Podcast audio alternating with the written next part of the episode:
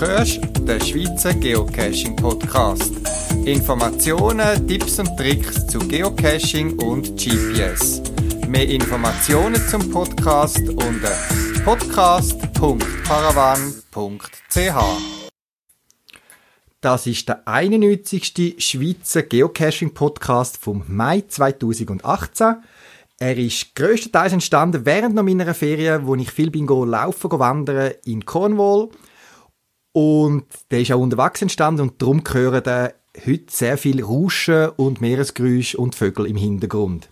Sind gespannt auf ein bisschen mehr als 30 Minuten Geocaching Podcast. Anfang April, Anfangs Mai, bin ich zwei Wochen in Ferien und zwar in Cornwall in England. Davon eine Woche auf den sogenannten Scilly Islands und etwa eine Woche der Küsten entlang wandernd. Und davor möchte ich dir auch erzählen und natürlich kommt auch das Geocachen vor. Cornwall liegt ja im südwestlichen Ecke von England. Wenn ihr euch also England vorstellt, geht ganz nach unten und dann Richtung Amerika und ganz unten im Ecke, dort ist Cornwall. Cornwall ist vielleicht verschiedene bekannt von den Fernsehserien wie Rosamunde Pilcher oder anderen schönen englischen Serien, Filmen, wo dort gedreht worden ist. Aber ich bin nicht dorthin gegangen, respektive nur wegen dem, wo auch die Filme sehr oft angeblich nur wegen dem geschaut werden, nämlich wegen der Natur und der Schönheit der Gegend. Jetzt vor Cornwall, von dem Ecke, gibt es etwa 40 Kilometer außerhalb weiter südlich, weiter nach Westen, eine kleine Inselgruppe mit etwa 100 Inseln total. Das sind die sogenannten Silly Islands. Eben 40 Kilometer, drei Stunden mit der Fähre entfernt sind die Inseln, die ich vor uns Tagen besucht habe. Die Silly Islands, warum habe ich dort hinwählen? Silly Islands sind eben etwa 100 Inseln, davon etwa 6 bewohnt, total etwa 2000, ein bisschen mehr Einwohner und die Hälfte davon wohnen auf der Hauptinsel St. Mary's. Die Scilly Islands sind zwar im Südwesten von England und England suggeriert man sehr oft ja mit Regen und Nebel und so weiter. Auch das wird es dort geben. Aber die Scilly Islands liegen wie auch der Spitze von Cornwall im Ausläufer vom Golfstrom und haben darum ein sehr gemäßigtes Klima. Das fällt schon auf, wenn man ankommt dort, dass man schon beim Anfahren mit der Fähre ähm, erst die Pinienwälder gesehen, Pinienbäume, Palmen und auch die Natur kommt einem so ein bisschen komisch vor. Das ist der Grund, warum wir dort gegangen sind. Angeblich soll es dort sehr schön sein, ist eine spezielle Charakteristik und tatsächlich, wenn man ankommt, dann hat man so den Eindruck, es sei eine Insel, eine Kreuzung zwischen einem typisch englischen Fischerdörfler mit diesen Steinhäusern, mit der roten Telefonkabine und irgendwie einem Tessiner Städtchen wie Locarno und so weiter, wo es eben auch Palmen hat und so weiter. Sie haben ein sehr gemäßigtes Klima dort, das ganze Jahr durch, so, ich glaube, die Durchschnittstemperatur ist so 14 Grad. Es wird selten sehr, sehr kalt, auch wenn es im Winter recht stürmt. Und jetzt haben sie sogar mal Schnee gehabt, wieder mal. Und im Sommer wird es sicher auch warm, wobei auch dort Badetemperaturen sind nicht so, dass man wegen Badeferien nach Silly Islands geht. Silly Islands sind auch bekannt zum Surfen. Und wenn wir Leute sehen, baden, die wir auch jetzt gesehen haben, schon April, Mai, sind die Leute dort mit Neoprenanzügen ins Wasser. Ja, die Silly Islands. Für uns wirklich sehr herzig. Die Inseln sind nämlich nicht sehr groß. Die Hauptinsel St. Mary's, wo wir unser Bed and Breakfast hatten, die kann man in einem, wenn man es möchte, sich in einem Intensivtag umwandern. Wir haben das in zwei Tagen gemacht. Gemütlich, der Küsten entlang, wunderschön. Und was auch noch speziell ist, sind eben die anderen Inseln, von denen sind nur noch ein paar bewohnt. Und die kleinste Insel hat, glaube ich, etwa 60 80 ständige Bewohner, haben aber alles von einem Pub, von einer kleinen Gemeinschaftshalle von der Gemeinde. Sie haben natürlich auch teilweise Schulen. Das ist auch etwas Spezielles auf den Inseln. Und es hat auch einen speziellen Charme für mich, so die Übersichtlichkeit von den Inseln. Wir sind ein paar Mal mit dem regelmäßigen Bötli-Service, den es gibt, auf die Nachbarinseln gefahren. Das ist so 20, 25 Minuten ist man da Maximum unterwegs und ist dann dort. Und dann kann man in einem halben Tag die jeweilige Insel erwandern, gemütlich noch ein bisschen rumsitzen oder eben auch geocachen. Aber dazu noch später. Zili Islands sind verschiedene Sachen so inoffiziell bekannt. Zum Beispiel, wir haben auch unsere Ferientermine ein bisschen schieben um andere, weil dann, wo wir eigentlich wollen gehen, sind die sogenannten Gigs gewesen. Das sind Ruderwaldmeisterschaften, und zwar Ruder nicht in den Rudern, wo wir es kennen, vielleicht im Rotsee von Luzern oder so, sondern das sind so richtige Ruderboote, lange, ich weiß nicht, wo etwa 10 Leute drin sind und dort findet jeweils die Weltmeisterschaften statt. Und das ist ein riesen Erlebnis und der Höhepunkt von dem Inselleben dort und alles ist ausgebucht gewesen, wo wir gehen. Und so haben wir ein bisschen umplanen und zuerst auf Scilly Islands und erst dann wandern auf Cornwall über zurück. Scilly Islands gehören auch zu Cornwall und haben da von der Geschichte her ganz spezielle Sachen, die mir gefallen haben. Einerseits findet man sehr viel bronzezeitlich, also spät, äh, späte Steinzeit und so weiter. Ein Menhir sieht man, man sieht Steingräber. Es gibt überall so geschichtliche Monumente, die man am Wagrand entdeckt. Und angeblich ist es eben auch so gewesen, dass die Inseln früher zu der Bronzezeit, früher Steinzeit irgendwie, dort einen deutlich tieferen Meeresspiegel kann und quasi eine große Insel gebildet haben, wo viel mehr Leute auch dort drauf gewohnt haben. Über die Jahrhunderte hat sich die Insel auch verändert, das Leben. Es ist natürlich von der Seefahrt her ein spezieller Ort gewesen. Und so gibt es zum Beispiel ganz außen vor der Insel gibt's einen bekannten äh, Leuchtturm auf einem, der sogenannte Bischofs Rock. Warum der Bischofsfelsen heißt, weiß man nicht. Das ist ein Fels etwa 15 auf 30 Meter groß. Wir sind nicht gewesen. Man muss eben mit dem Bötchen nochmal wahrscheinlich etwa eine halbe Stunde oder so dort rausfahren. Man sieht ihn von weitem, ist etwa 40, 50 Meter hoch. Und der hat noch eine spezielle Funktion und vielleicht haben Sie schon vom sogenannten blauen Band gehört. Das ist nicht das Schlaufen, Schleifensymbol, das Herzsymbol von Geocaching. Nein, das ist ein Preis gewesen, wo jeweils das schnellste Schiff bekommen hat, Kreuzfahrtschiff, wo von über den Atlantik gefahren ist. Jetzt von wo aus hat man das gemessen, die Geschwindigkeit oder die Zeit? Und zwar ist eben der Bischofsrock entscheidend gewesen. Nämlich, man hat angefangen Zeit zu messen, wenn man über einem Längengrad überaus ausgefahren ist, Richtung New York und bis man im Hafen war von ähm, New York rein. Also der Bischofsrock hat quasi Längerrad markiert, wo man die Startzeit genommen hat für das blaue Band. Scilly Islands haben an Geschichte sonst noch ein paar spezielle äh, Eigenschaften. Und zwar eben, die englische Geschichte ist ja nicht so immer einfach. Und vor allem wir Schweizer haben jetzt nicht so viel in der Schule mitbekommen von dieser englischen Geschichte. Aber da sind ein paar Krieg und Seeschlachten und was auch immer passiert.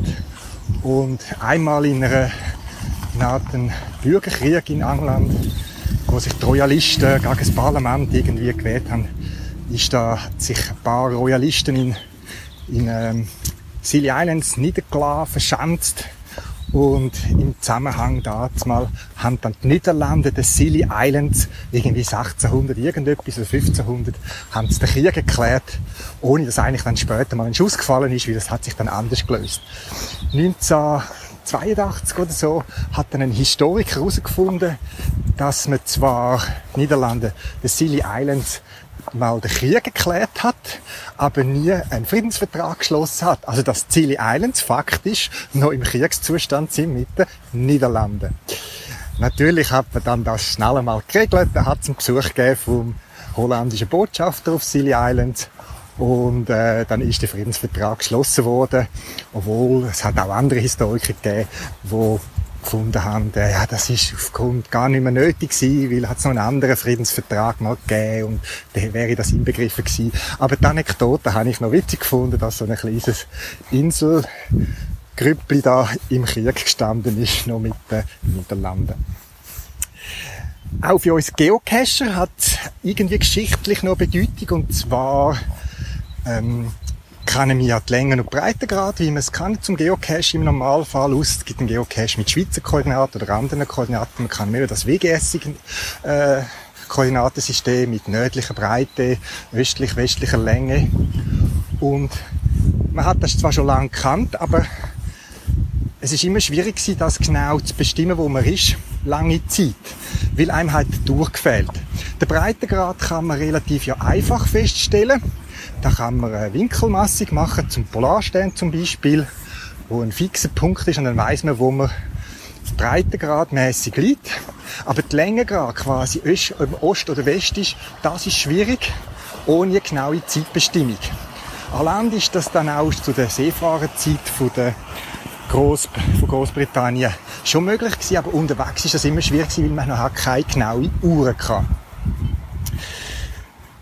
Und wo etwa 1700 ist mal, eben bei den Scilly Islands, ist mal ein großer Teil von der britischen Flotte gestrandet und kaputt gegangen. Es hat, glaub's, also gesunken. Es hat etwa 1000 Tote gegeben, wegen Navigationsfehler und auch kartografischen Mangel.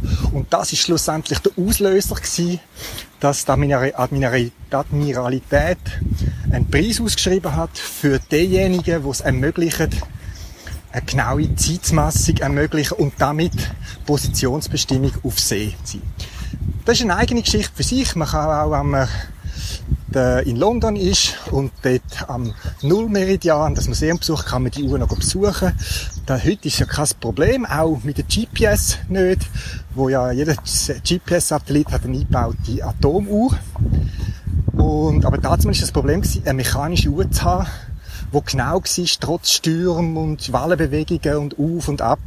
Und eben einer hat das geschafft, hat dann auch den, quasi den Preis gewonnen. Und damit ist die genaue Navigation möglich gewesen. Ja, und eben die genaue Zeit zu ermöglichen von der genauen äh, Position, das hat sich dann weitergeführt, eben bis hin zu den Satelliten, zu unserem GPS-System, wo jeder Satellit an Bord eine Atomuhr hat, wie die genaue Zeit, die ist entscheidend für die Positionsmessung. Und die Hintergründe zu dieser Geschichte findet ihr in einem von meinen allerersten Podcasts und könnt nachlesen, wie das funktioniert. Kommen wir aber zurück zu den Silly Islands. Die, die Inseln sind wirklich herzig und es ist äh, so ein gemäßigtes Klima, aber es ist doch immer frisch gewesen. Also wir haben immer Regenjacke dabei gehabt, Windstopper, Sonnenhut. Es hat immer alles gebraucht.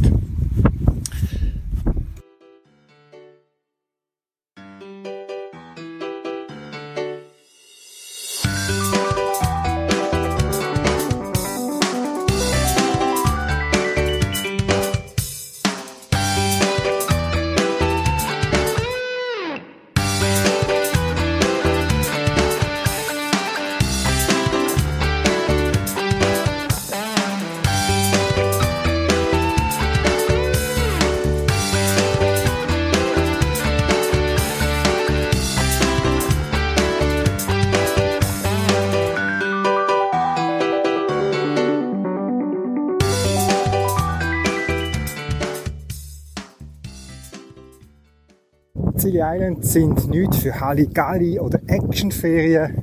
Es ist äh, eine ruhige Gegend, es läuft auch nicht so viel. Ähm, es hat auch gar nicht so viele Attraktionen.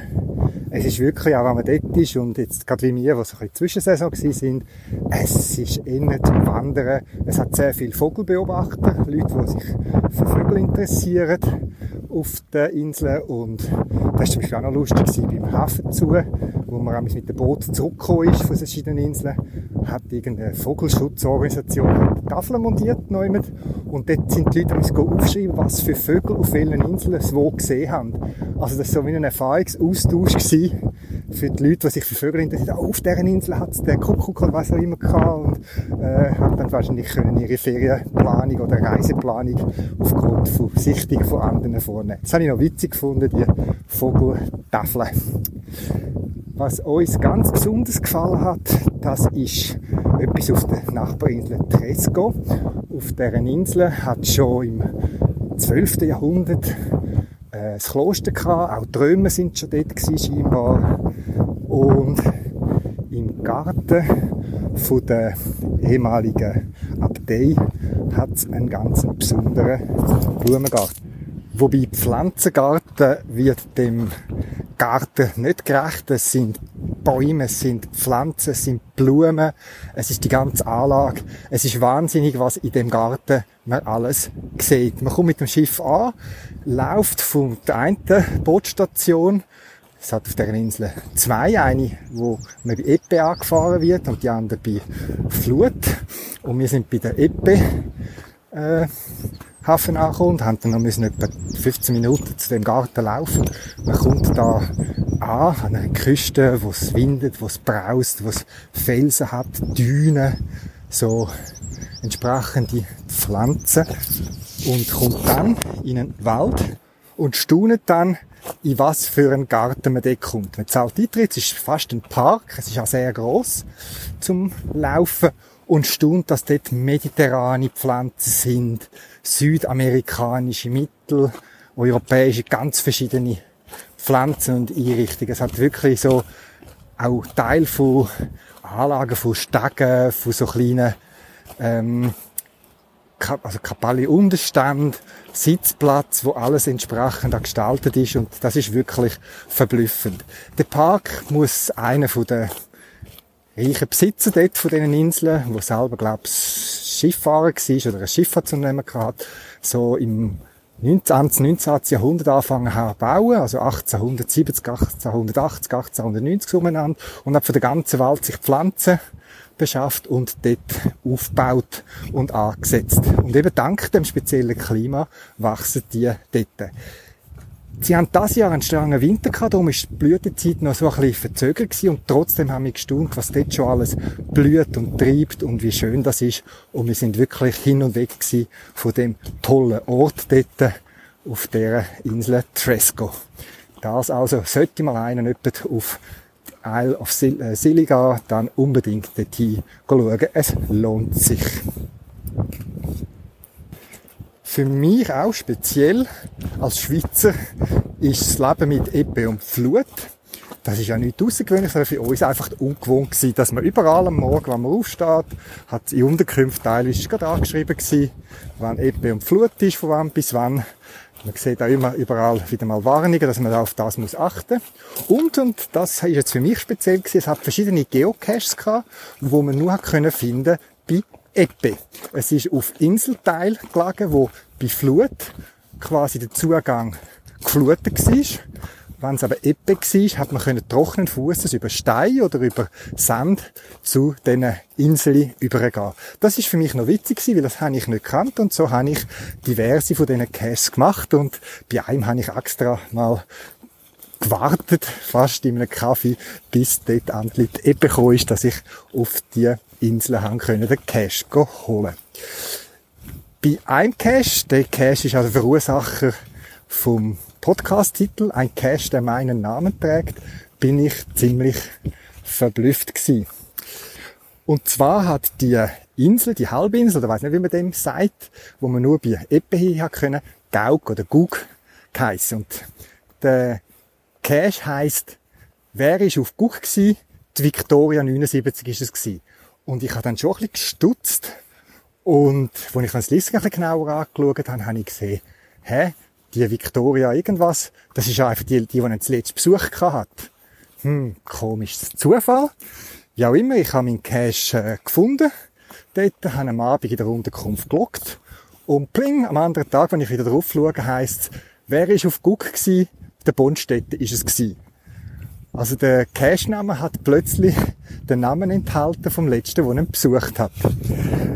Das hat mich dann ziemlich äh, fasziniert.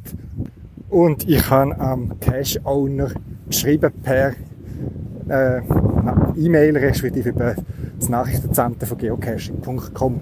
Ich habe ihn gefragt, äh, hey, hast du äh, ein Skript oder ein Programm oder wie machst du das?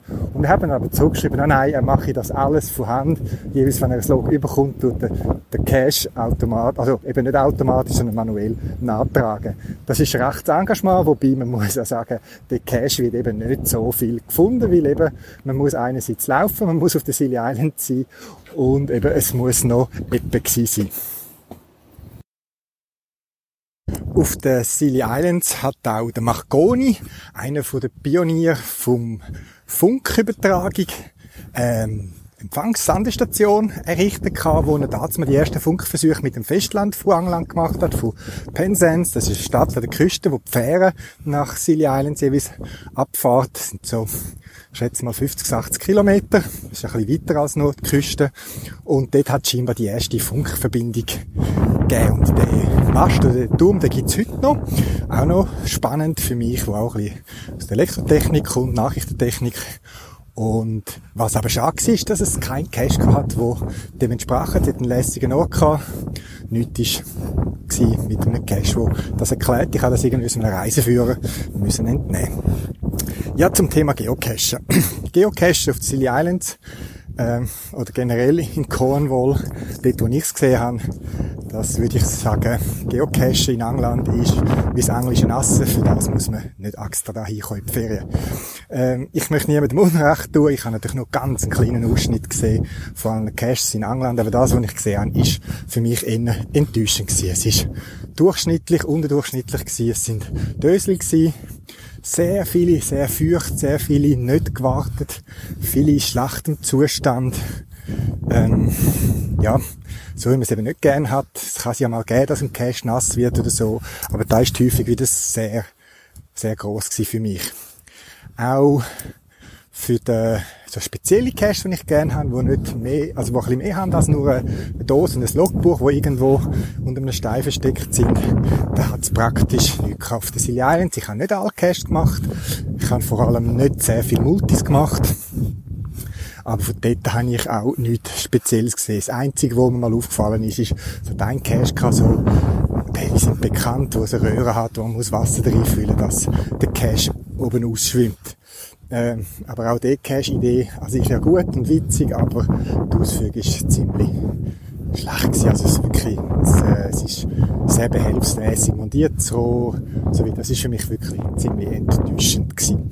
Wie gesagt, ich habe vielleicht ein höhere Ansprüche, ich, mir geht's nicht um die Statistik, ich finde es aber schade, dass man viel Potenzial, wo die Tödlichkeit haben oder so, nicht ausgenutzt hat.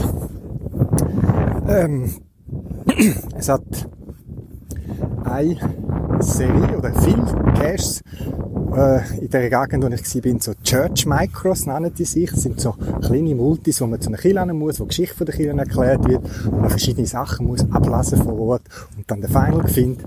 Die sind vielleicht noch originell, witzig, dass man ein bisschen sich auseinandersetzt mit einem Ort.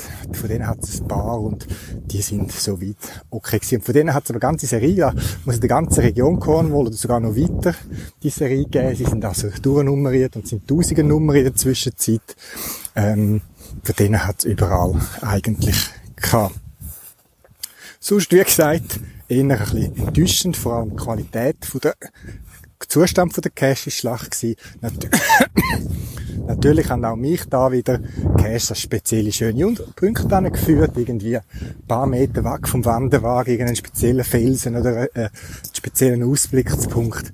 Das ist ja das, was das Cache für mich ausmacht. Und von dem her ist es für mich sehr oft gleich wert gewesen, einen Cache holen.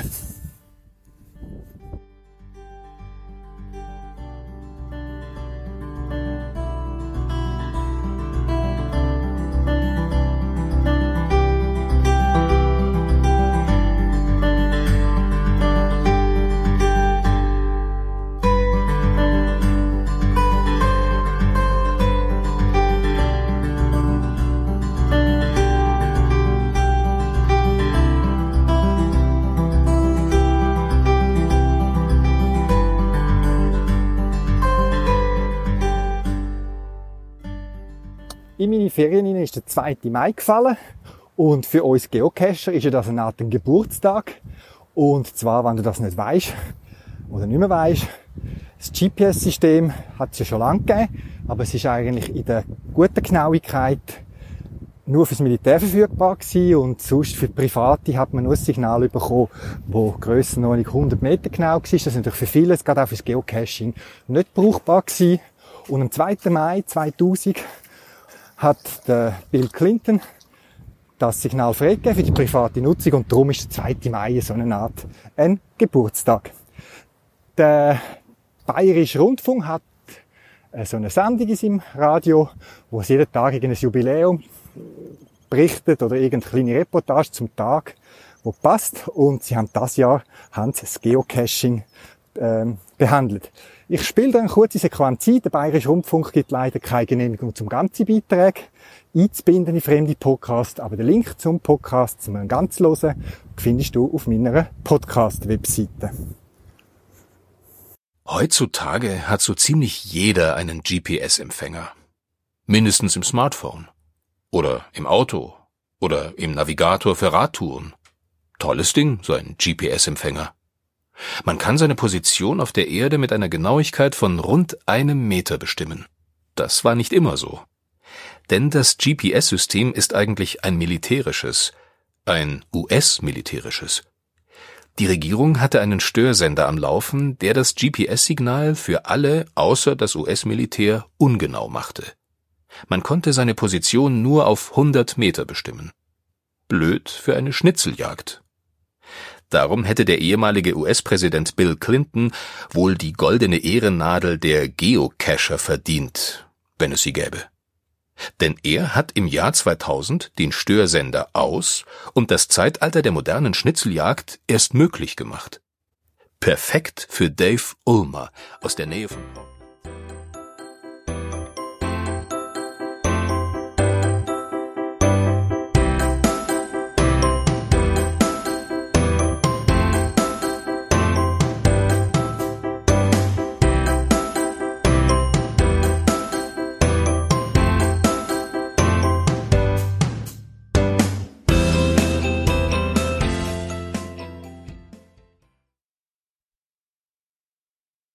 Ich möchte trotzdem noch Punkte erwähnen, die mir positiv aufgefallen sind. Auch die gibt's. Und zwar, Koordinaten haben sehr gut gestimmt bei all diesen Caches, die ich äh, gesucht und gefunden habe. Auf wirklich, ich sage jetzt mal, drei, vier, fünf Meter Maximum. Das ist natürlich auch ein bisschen geografisch gegeben. Keine Berge rundum, praktisch freie Sicht, 380 Grad rundum. Und das ermöglicht natürlich am GPS, auch einfachen Gerät, äh, gute Koordinatenbestimmung. Also das muss ich wirklich sagen, ich habe mich da sehr genau können auf Koordinaten verlassen und die meisten Caches wirklich punktgenau gefunden, auch wenn ich zwischendurch haben müssen suchen. Es war auch lustig, dass äh, die Versteckart, wie die da versteckt sind, ein bisschen vielleicht anders ist als bei uns. Es hat auch die üblichen Steine aufs Dösli und gut ist. Aber es hat auch viele Caches gehabt, die einfach angelegt worden sind. Unter einem Gestrüpp, so irgendwie unter einen Stein untergeschoben, dass man es eigentlich schon gut gesehen hat, wenn man daran vorbeigelaufen ist. Das ist noch speziell gewesen, dass viele sind ja, versteckt gewesen, aber nicht irgendwie besonders super tarnet oder irgendwie so. Aber es hat, und da stehe ich auch dazu, ein paar gegeben, wo ich auch länger gesucht habe und meine Frau dann auf dem Wanderwagen jeweils ein bisschen hat müssen warten. Auch hat mir gefallen, dass in vielen Caches erwähnt wurde, dass die Cache mit Bewilligung von vor allem der Naturschutzbehörde da, ähm, am Heritage Trust, wie der da heißt, ähm, versteckt worden sind, weil natürlich sind viele so Gegenden, wo wir besucht haben, Wanderrouten und so die Naturschutzgebiete oder spezielle Orte, wo unter Schutz stehen. Und mich hat es gefreut, dass das äh, erfolgt ist mit Genehmigung und das sehr oft auch in den Cache-Beschreibungen gestanden ist, die ich gesehen habe. Als Geocaching-Besucher von so Cache habe ich aber ein paar Sachen, die ich möchte auch weitergeben für euch, wenn ihr Cash versteckt, was ähm, äh, hilfreich ist für eure Besucher. Was zum Beispiel schade ist, gerade bei Multicaches kann man ja Waypoints definieren, die zusätzlichen Stage, wo die sind, sofern man die nicht selber muss errechnen. Und gerade bei so Mikros, oder Church Micros, die ich da gemacht habe, hat es verschiedene Punkte gegeben, wo man hat müssen umkillen oder vor der Kille schauen oder auch sonstige Multis, die ich gemacht habe, hat zwei Punkte angegeben äh, aber die Frage selber ist nur im Listing hineingeschrieben gewesen.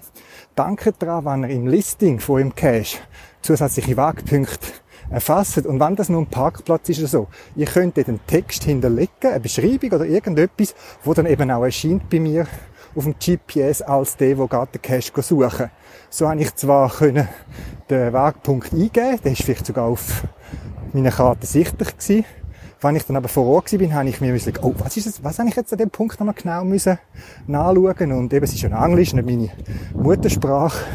Das heisst, äh, nochmal genau die Formulierung anschauen und dann wieder mit zurück ins Listing switchen und das ist ein bisschen anstrengend gewesen. Darum mein Tipp auch, wenn ihr Cash versteckt, tönt bei den Wegpunkten, wenn ihr die braucht und angebt, doch gerade die Frage oder die Bemerkung dazu hinterlegen. Auch wenn ihr einen Parkplatz definiert, schreibt doch das auch rein, in Text, das ist ein Parkplatz, gebührenpflichtig, nicht gebührenpflichtig oder was auch immer, das hilft. Gerade auch bei so touristischen Gästen, wo man viel muss angehen.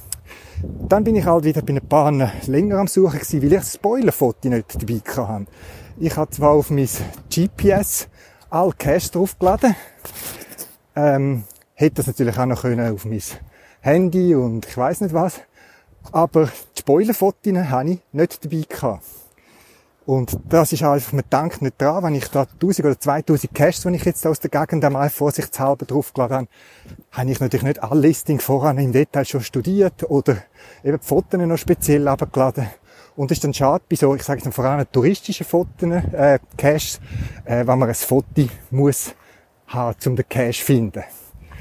Versucht doch ohne das auszukommen und mit einer guten Beschreibung zu leben, wenn es einen Hint braucht. Das hilft eben, ich sage jetzt mal gerade Touristen wie mir, die einfach eine Menge Cash auf dem Gerät haben, äh, auf Vorrat den Cash zu finden. Ich bin eben mit meinem GPS unterwegs weil eben meine Wanderungen, die haben je nachdem sechs, sieben Stunden gedauert, mit Zwischenhalt und alles und das GPS einfach mitgelaufen, mitgelaufen, eingeschaltet am Morgen, am Abend im Hotel wieder ausgeschaltet. Das macht man mit dem Handy normalerweise nicht, ohne Zusatz. Akku oder so weiter, soweit ich weiß. Und eben da habe ich einfach nur beschränkte Möglichkeiten. Und weil ich eben auch in der Schweiz ein Handy-Abo habe, wo das Roaming mit meinem Anbieter noch im, immer noch verhältnismäßig teuer ist, habe ich Internet eigentlich nur in der Unterkunft jeweils genutzt. Dann bei den TBs, wo ich eine, zwei, drei mitgenommen habe, teilweise transportiert, weil ich gefunden habe, okay, ich bin ja jetzt am Reisen, ich kann wirklich helfen, Travelbugs größere Strecken zu bewegen habe ich viel einfach klicken lassen. Und zwar, weil ich einfach nicht gewusst habe, was mit denen soll. Und darum wieder mal der Tipp, wenn ihr einen TB auf drei schickt und der irgendeine Mission soll haben, nicht einfach zufällig irgendwo hin und her transportiert wird, dann schreibt doch das an. Dann das laminiertes Zettel dran machen mit einer Kette oder mit einer Schnur, wo auf Englisch, vielleicht auch auf Deutsch, beschreibt, was der Travelbug erzählt. Weil wenn ich einen Travelbug gesehen habe, wo zum Beispiel sagt, er soll nur auf der Silly Islands bleiben, dann nehme ich den nicht mit am letzten Tag, wenn ich gehe wandern, dass ich ihn ja nicht aus Versehen raus tragen aus seinem Zielgebiet. Und bei einem anderen habe ich einen mitgenommen, der an einem TB-Rennen teilnimmt und wo mir gebeten worden ist, äh, den in Großbritannien, England, um zu transportieren. Und das habe ich gern gemacht, wenn auch nur ein paar Kilometer, aber doch können weiterbringen. Weil ich eben gewusst habe, was dem seine Aufgabe war. Das ist ein paar Bemerkungen von mir, so als aus dem Erlebten, dass wir auch profitieren als Cash-Owner. Das hätte ich, wenn Cash verstecken oder Travelworks auf drei schicken, dann schlussendlich zeigt die Praxis, wie sein Cash oder seine Beschreibung ankommt.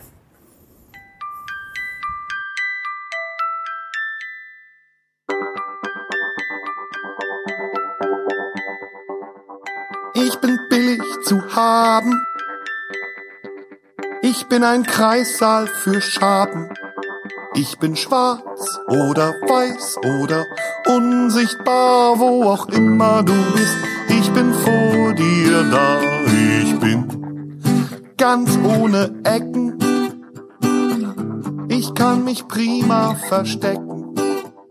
Ich bin Danny DeVito, bin Annette an. Ich bin so klein, dass man mich einfach nur lieb kann. Ferien sind vorbei und ich wieder in der Schweiz und es geht jetzt auch noch ganz kurz um die Schweizer Landeskoordinaten.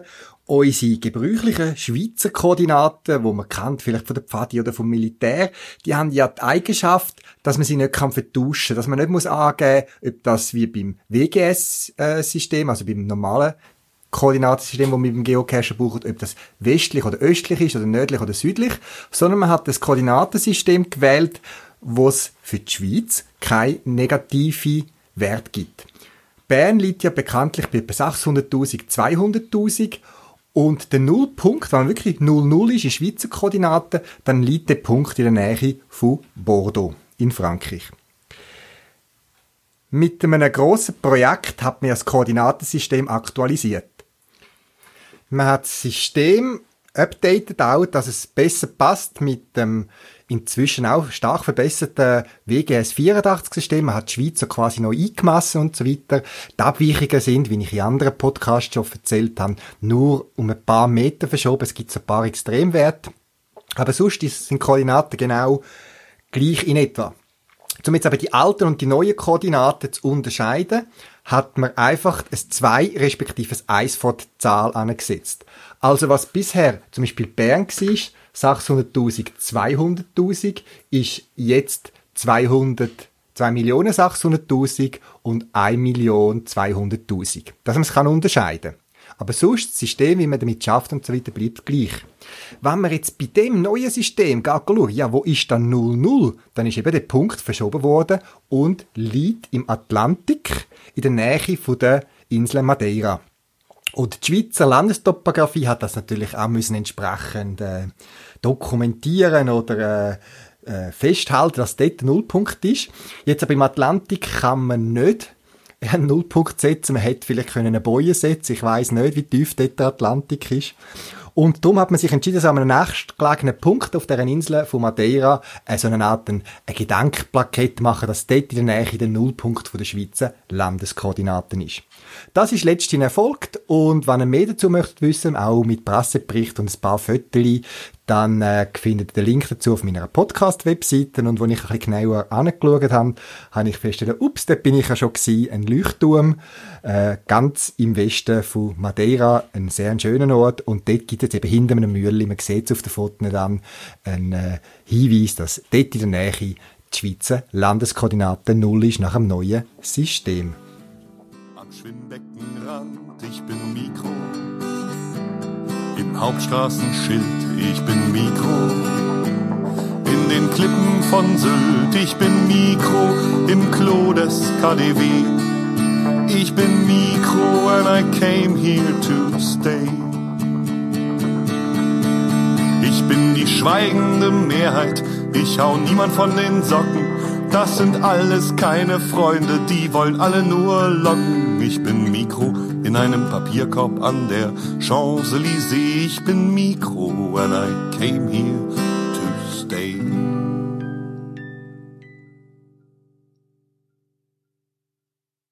Das wär's gsi für das Mal.